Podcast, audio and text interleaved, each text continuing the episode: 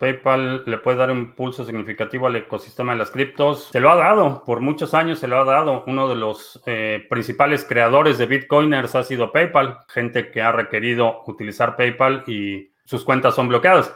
Inclusive en mi, mi, caso personal, una de las razones por las que tuve que crear mi primera cartera en Bitcoin fue precisamente porque tenía que recibir un pago de una, un proyecto que hice para una compañía en uno de esos países en los que no te gustaría ir sin una guardia armada. Lo primero y lo más natural fue PayPal, pero es una empresa establecida y PayPal bloqueó mi cuenta. Eh, bloquearon el depósito por siete días. Eh, después prolongaron ese, eh, ese bloqueo y rechazaron la transacción. después tratamos con el banco y algo parecido. Entonces, si hubiera pasado esa transacción en PayPal, eh, probablemente me hubiera tardado más en llegar a Bitcoin. Entonces, definitivamente PayPal ha sido una de las razones por las que Bitcoin es lo que soy. Otra de las instancias en las que ha creado, mm, diría, miles de Bitcoiners eh, fue cuando PayPal decidió suspender la cuenta de Wikileaks.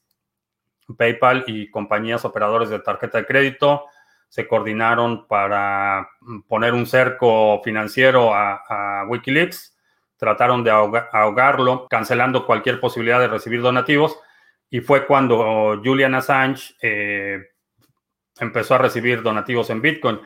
Entonces, diría que ya lo ha hecho, diría que miles, miles de Bitcoiners han sido creados por PayPal.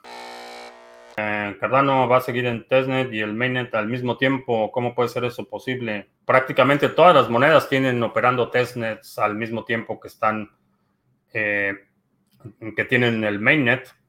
Testnet es, una, es un arenero, es un laboratorio de pruebas para eh, modificaciones. Si estás desarrollando, por ejemplo, un contrato inteligente, una aplicación en esa plataforma, necesitas tener una forma de probar las funciones de tu contrato, probar las funciones de tu aplicación, eh, poner y sacar eh, tokens en un entorno en el que no estás negociando con valor real. Entonces, todas las, todas las eh, monedas tienen testnets.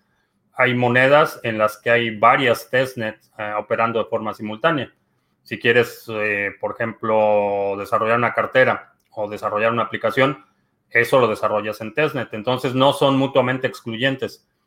Eh, la parte de cómo vas a pasar las recompensas que acumulaste durante este periodo de pruebas de Shelly en testnet, cómo vas a pasar eso a mainnet, eh, va a ser como restaurar una cartera. Básicamente el procedimiento va a ser ese. ¿Qué te recomiendo para enseñarle a mis hijas sobre Bitcoin de una manera amigable y que se interesen en criptomonedastv.com diagonal recursos? Ahí está la página. Es un libro bastante bueno. Ah, El dinero Bitcoin, aquí está. Eh, es un libro ilustrado, bastante, bastante bueno. Es una historia muy simple de cómo funciona el dinero, eh, escrito por Michael Caras, mejor conocido como el Bitcoin, el rabino Bitcoin, o el, sí, el rabino Bitcoin. Eh, lo puedes checar, está disponible en Amazon. Eh, me parece que en la página de Michael Caras también lo puedes ordenar. No sé si envíe a todo el mundo en su página, pero chécalo. Busca el dinero Bitcoin de eh, Michael Caras. Es una excelente forma de introducir niños a esta idea de cómo funciona el dinero, qué es el dinero, por qué es importante el valor a largo plazo.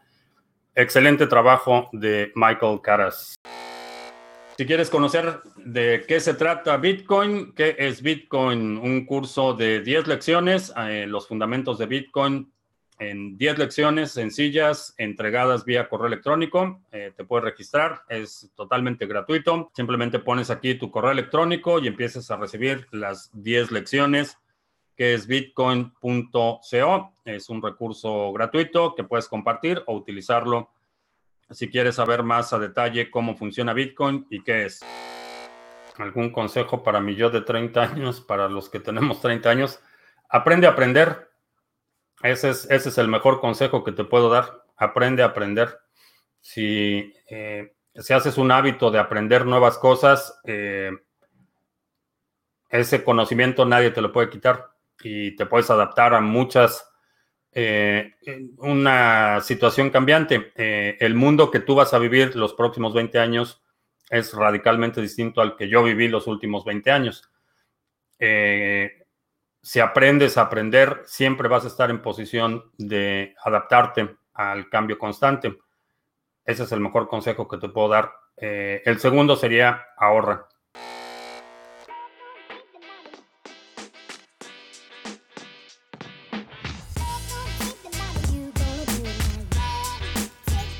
La semana pasada decíamos que teníamos un panorama bastante bajista, pero el TD secuencial nos avisaba sobre una posible pequeña corrección. Pues bien, esa pequeña corrección sí que la tuvimos, pero el precio volvió a caer y estamos ante un punto bastante delicado. Y antes de seguir con el análisis de Bitcoin, miremos un poco el análisis de ADA, que es una moneda que me la han preguntado bastante.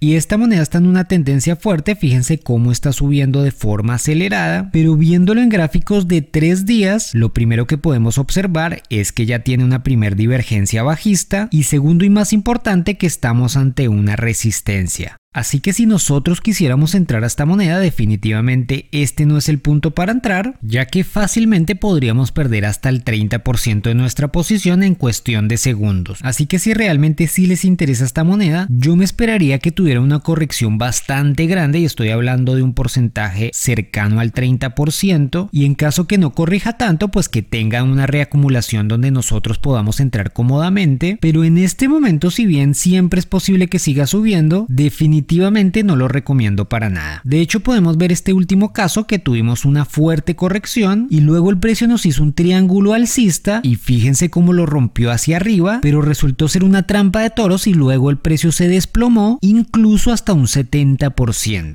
También tengan en cuenta que si se está hablando mucho de esta moneda, probablemente sea momento de vender y no momento de comprar. Y por supuesto que entremos en el contexto que esto es una gráfica de tres días, por tanto no estamos hablando tanto de un movimiento inmediato, sino más bien un movimiento un poco más a largo plazo. Así que lo vamos a dejar en visto y cuando tenga una buena corrección pues lo volvemos a ver. Ahora volviendo a Bitcoin dijimos que estábamos en un movimiento bastante delicado porque vemos que el precio se está comprimiendo entre este soporte y esta resistencia y generalmente el siguiente movimiento en estos casos es un movimiento muy fuerte. Pero más allá de dónde vaya el precio, si rompa para arriba o rompa para abajo, la parte importante de nosotros los traders termina siendo cómo gestionamos nuestras posiciones, cómo de una manera inteligente nos vamos moviendo ante las insinuaciones del mercado y vamos tomando una postura hacia él. Como por ejemplo yo he estado gestionando mis posiciones para un movimiento a la baja, pero perfectamente hubiese podido gestionarlas al alza y tampoco estaría mal, ya que todo depende de cómo vaya entrando y saliendo de mis posiciones. Ahora lo que sí estaría mal es ir cambiando de mentalidad cuando el mercado se mantiene de la misma manera.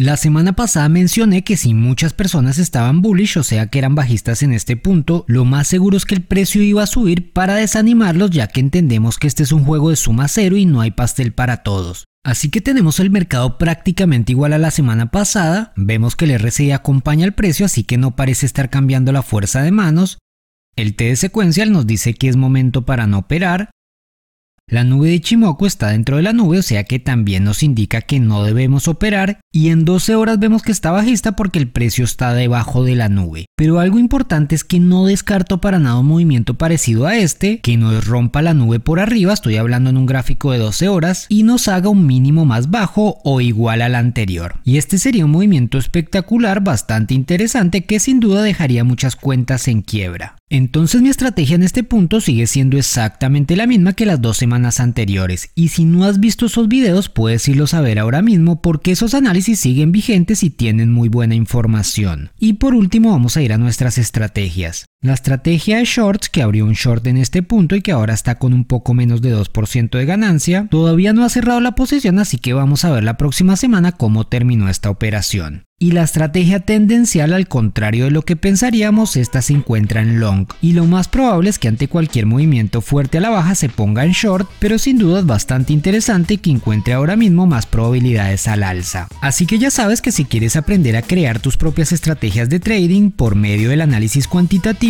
recuerda que puedes ingresar ya mismo a la primera comunidad de trading cuantitativo de Bitcoin y criptomonedas y el link está en la descripción. Así que nos vemos la próxima semana. Hasta entonces. Controversia con el asunto de Coinbase y el anuncio que hizo Cardano, básicamente, bueno, no, no Cardano como protocolo, sino EOHK.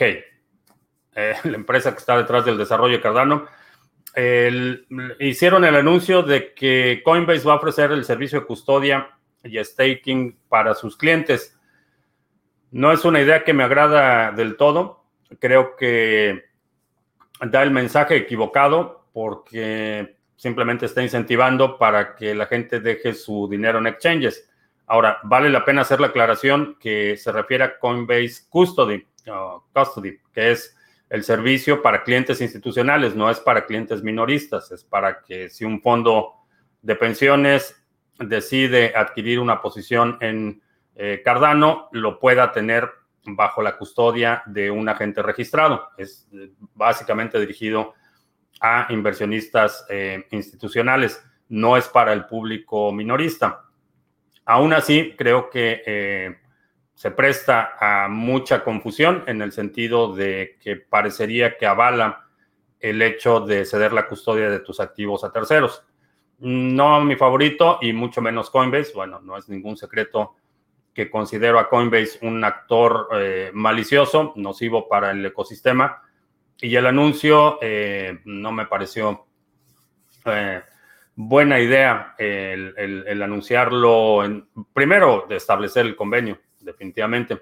Ahora, en términos de protocolo, esto es algo que mucha gente me ha estado preguntando en Twitter y es un poco complejo explicarlo en bloques de eh, tweets.